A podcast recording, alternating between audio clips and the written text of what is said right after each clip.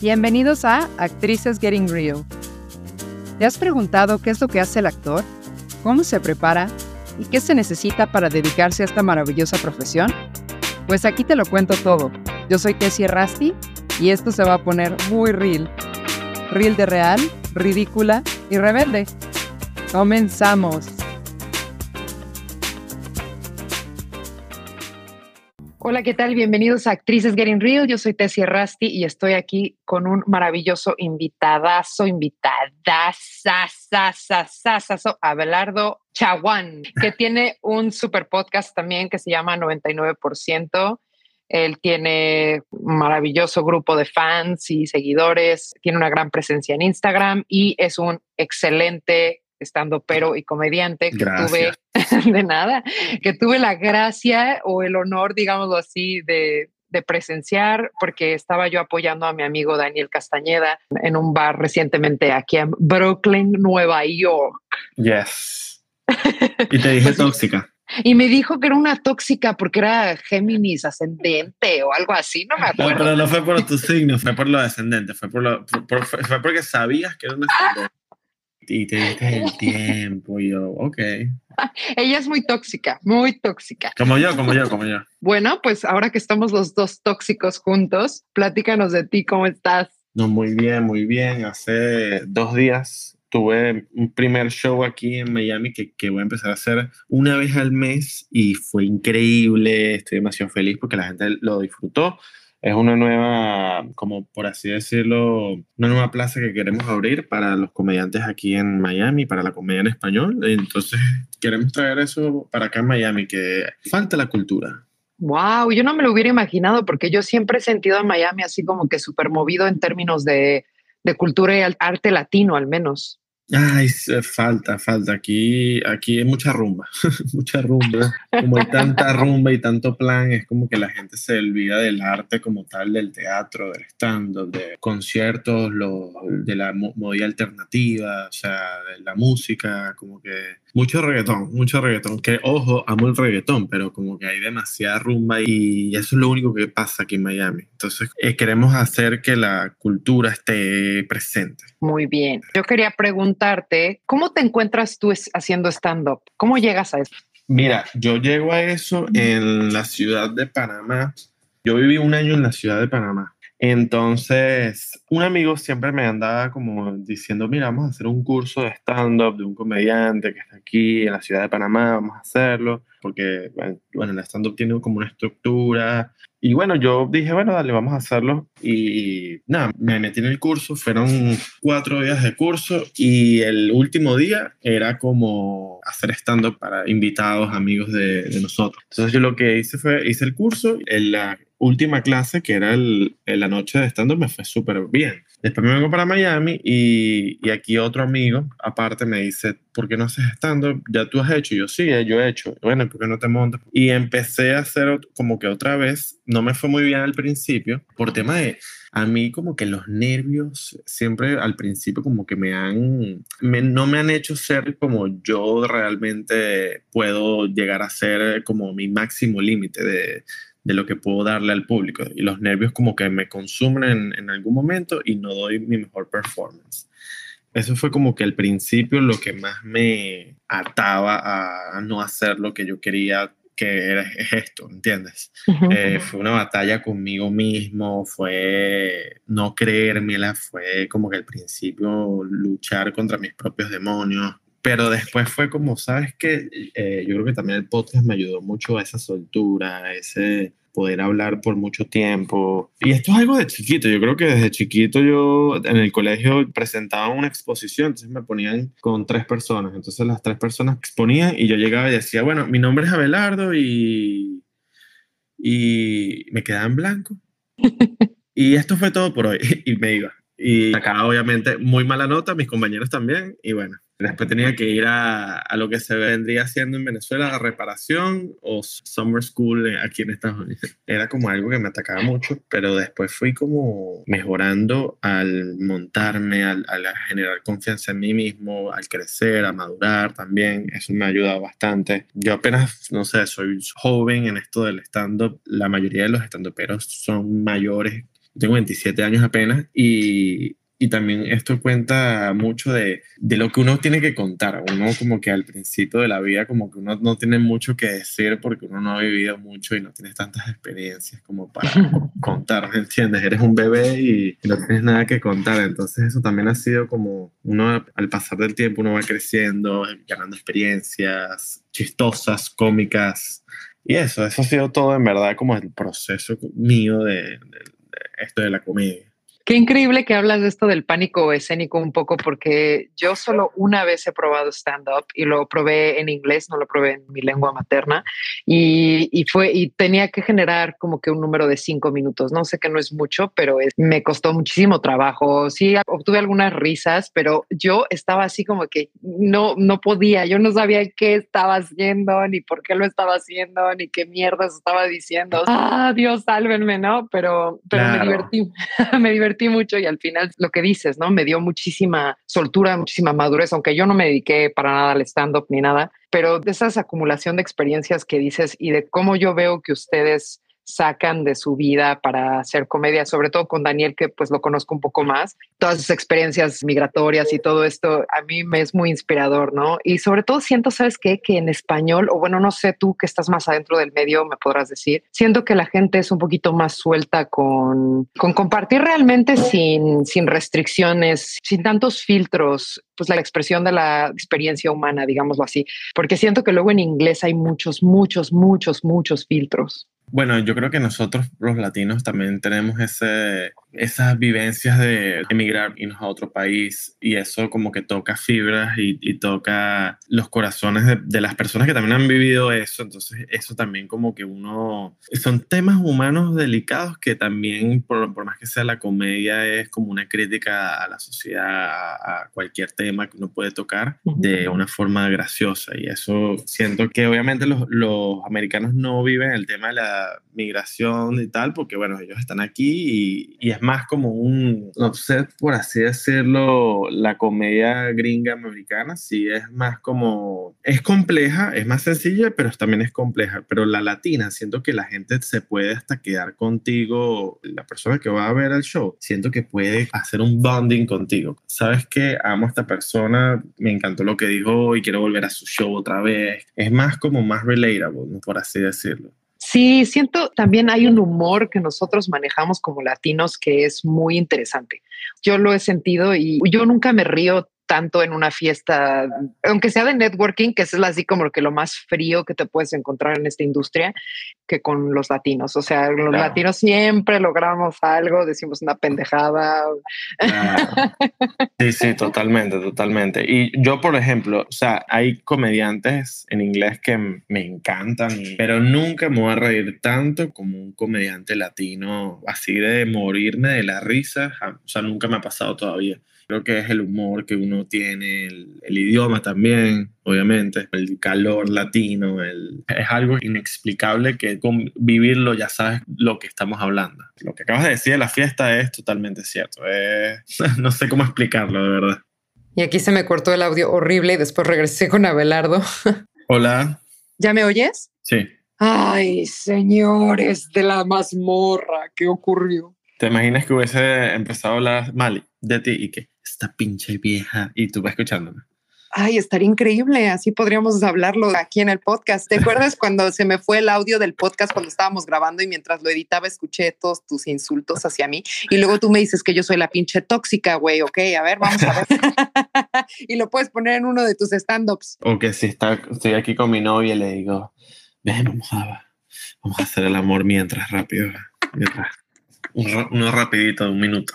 Oye, mejor que novela erótica, eso sería lo mejor del mundo. Y estoy escuchando todo. Ay, ya fue tan rápido. bueno, solo me tardé como 40 segundos en volver a poner el episodio, por Dios, de verdad, ¿es en serio, Abelardo? No. Eso, fue una, eso es una eternidad, ¿viste? Pobre de tu novia, oye, no puedes. Ah, Bueno, te estaba preguntando que, ¿qué le dirías a una persona que quiere hacer stand-up y que se caga de miedo o que nunca lo ha hecho? ¿O cómo empezar? ¿Cuáles serían como que tus mejores consejos, digamos, prácticos para que una persona empiece a encaminarse hacia el mundo del stand-up? No, que no lo haga. Ah, ponte a trabajar, un trabajo de verdad. Pon la mueblería y ahí haces, ahí haces reír a la gente. Exacto.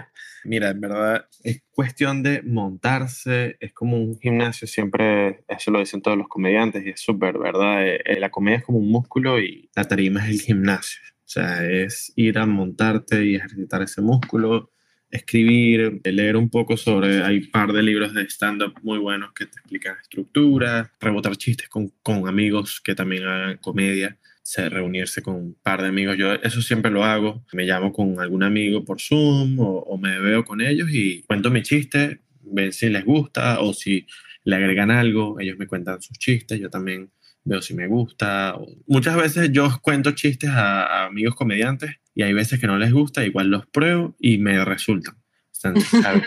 no, o sea, hay veces que uno no tiene como la fórmula también es el delivery, cómo tú haces el delivery del chiste, es todo muy importante.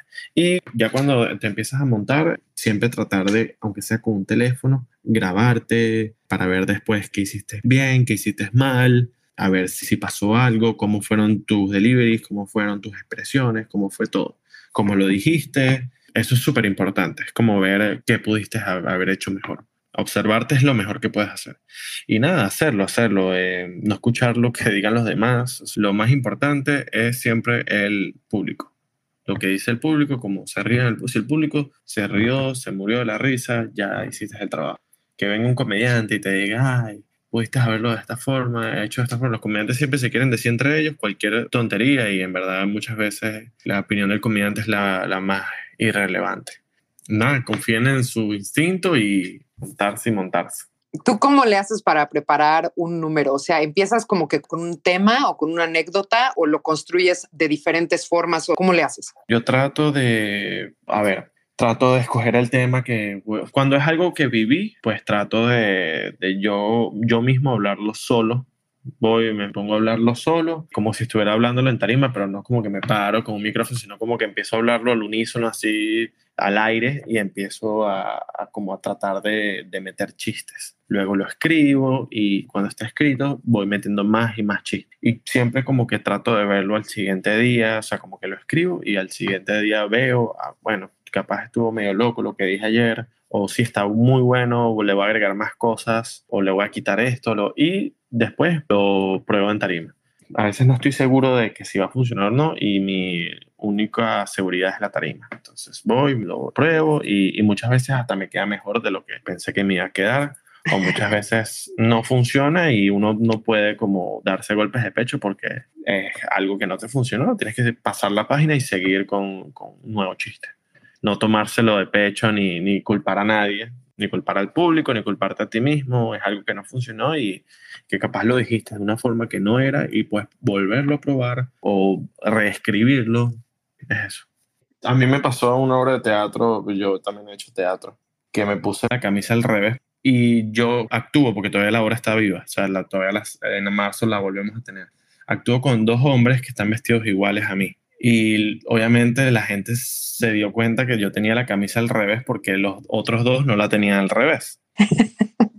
y entonces, en plena obra, uno de los que actúa conmigo me la quita así y me la vuelve a poner. Y cuando me la vuelve a poner, me la vuelve a poner al revés.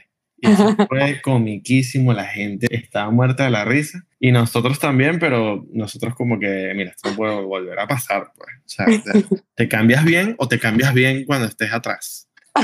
Son cosas que uno, el actor, se da cuenta también en escena, pero la gente no. Última cosa, algo que te haya pasado que haya sido, por ejemplo, lo, lo, que más te haya marcado, o lo que haya sido lo más divertido o lo más traumático para ti en todo esto que estás haciendo y probando con el público. Mira, de traumático no, no he tenido, gracias a Dios, una experiencia traumática. Bueno, o sea, sí he tenido de las noches de que nadie se ríe y es como que, bueno, gracias. Al principio tuve par de noches así de que, o sea, nada de risa. Yo como un niño y que, hola. Pero de experiencias graciosas, bueno, en verdad han sido demasiadas de que una vez fue muy chistoso, esto no fue un stand-up, sino fue un show de, del podcast. En parte hay como, hay mucha improvisación ahí porque es como un episodio de nuestro podcast, pero también hay como un, por así decirlo, stand-up, porque es contar chistes o anécdotas estábamos haciendo crowdwork con el público y eran una familia, un papá, una mamá y su hija. Y la hija, eh, bueno, nos cuenta que ella vino para el show, pero que la mamá pensó que ella iba a, ver, a venir a ver unos salseros y estábamos mi amigo del podcast y yo en nuestro podcast en vivo, en directo, y fue como que unos salseros. ¿Y ¿Dónde están los salseros? Y, nos morimos de la risa, todo el público, y que, que salseros. Esto es un show de un podcast, señora. y nosotros empezamos a hacer de todo, de reírnos, empezamos a, a bromear también con la niña, como que, mira, ¿dónde trajiste a tus papás? ¿Por qué les mentiste? no es ningún concierto, señora. Esto es, un, esto es un show de salsa y eso fue todo el show en joda con la familia. Pero cosas así, cosas así que pasan con, con la gente, en verdad, son las que hacen que los shows se pongan muy cool. Cuando yo le digo tóxica a la gente, a ti te dije tóxica. ¿Se lo has dicho más gente? Sí, se lo ha dicho más gente, claro. Ah, mira, ya me empezaba a sentir algo especial, pero creo que no. pues oye, muchísimas gracias. Te agradezco muchísimo no, que... Gracias a ti por la, por la, invitación. Sueño con ir a México, o sea, estando en México. Ya lo harás. Te he escrito en las estrellas, te lo digo porque soy tóxica Ay. astróloga cosmológica. Hoy, hoy, en qué luna estamos. Hoy en qué luna estamos. Hoy estamos en la del um, no, no. Hoy, ya te voy a decir, hoy, hoy estamos. Mira, sí yo tengo mi, no, pues yo tengo mi aplicación que me dice. Ay, ya ves, tú eres más tóxico que yo. Claro, no, totalmente. Ay, hoy no sale la luna, Dios mío, ¿qué voy a hacer? A mí me encanta lo del Mercurio retrógrado porque sí, sí es súper cierto el Mercurio retrógrado. Yo siempre criticaba eso, yo decía, eso es mentira. Hasta que se empezó a dañar, se me dañaba el teléfono, el ascensor no llegaba, el carro no servía y yo, Mercurio retrógrado, es verdad. Como que todo el mundo anda como en otra, como que en su mismo mundo. Bueno, nada, gracias en verdad, en verdad tipo la invitación, de verdad súper contento de que nos vimos en el show y, y se dio. Sí, se alinearon las estrellas, las lunas, uh -huh. en Libra, en Sagitario, en donde Libra quiera en que Sagitario. esté. Oye, ¿qué viene ahora? Aparte de eso que me estabas diciendo de traer la cultura y el, bueno, y la obra de teatro que tienes en marzo, ¿qué es lo más próximo que tienes que quieres invitar a la gente a que vaya? El 20 de diciembre en Miami tenemos el show de el mío, lo vamos a hacer una vez al mes, un miércoles, mitad de semana, para que la gente, el breakcito de la semana se llama, en el Tower Theater en calle 8, super cool, vienen comediantes a probar sus chistes, yo presento el show, también pruebo mis chistes, hay bueno, unas interacciones con el público, le preguntamos a la gente cómo está, cómo está la soltería, cómo está el amor, cómo está todo, cómo están los astros, todo, todo, todo. y, y, nada, eso. En verdad es el, el, próximo show, 20 de diciembre. Entradas disponibles en ticketplate.com. Perfecto, lo compartiré también en la descripción de este capítulo. Ay, gracias. Mil, mil, mil gracias. También tus redes, también las comparto y también compartiré el link para tu podcast. Ay, gracias. No, al contrario. Gracias. a ti. No, yo también lo voy a compartir. Me lo pasas y lo compartiré al mundo. Ay, me, estaría fregón. Muchas a mí gracias. me sigue Justin Bieber. Órale, ¿en serio? Justin, no, pero Justin Bieber venezolano, o sea. no, no, no, mentira. El Justin, sea. ¿El Justino Castor? El Justino Castor. No, claro que sí, te lo paso y wow, sería, si lo compartes estaría increíble. Claro, gracias, gracias a ti. Quiero, quiero público mexicano. Te mando un abrazo. Igual. Bye. Si te gustó este episodio, déjanos un rating para que más personas puedan acceder a este contenido. Y no olvides escribirnos a actricesgettingreal en gmail.com. Muchas gracias por escuchar. Un beso.